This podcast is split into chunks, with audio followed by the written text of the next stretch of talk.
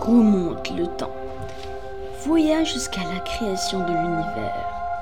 Planètes, trous noirs, galaxies et bien d'autres encore avec les astronautes.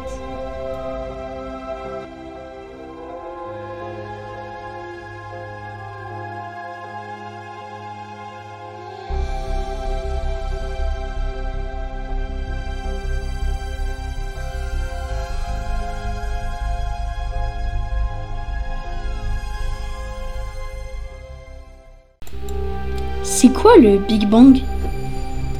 Le Big Bang, c'est la théorie sur la naissance de l'univers qui fait l'unanimité chez les scientifiques. Cet événement se serait produit il y a environ 13,8 milliards d'années.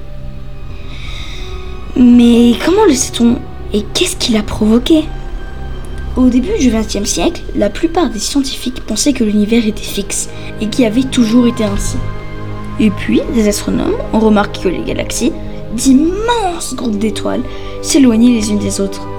Dans les années 1920, l'américain Hubble et le belge Lemaître ont proposé la théorie d'un univers en expansion. Selon celle-ci, l'espace serait comme un ballon en train de grossir.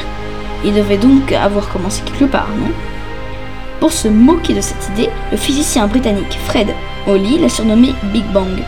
Or, depuis les observations scientifiques qui ont confirmé ma théorie, le nom est resté. En effet, plus on regarde loin dans l'espace, plus on regarde loin dans le temps. Et ce qu'on voit correspond au scénario du Big Bang.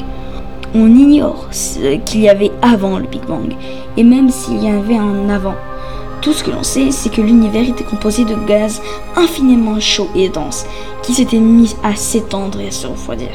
Ce qui a permis, bien plus tard, l'apparition des étoiles, et puis des planètes, comme la Terre. Remonte le temps. Voyage jusqu'à la création de l'univers.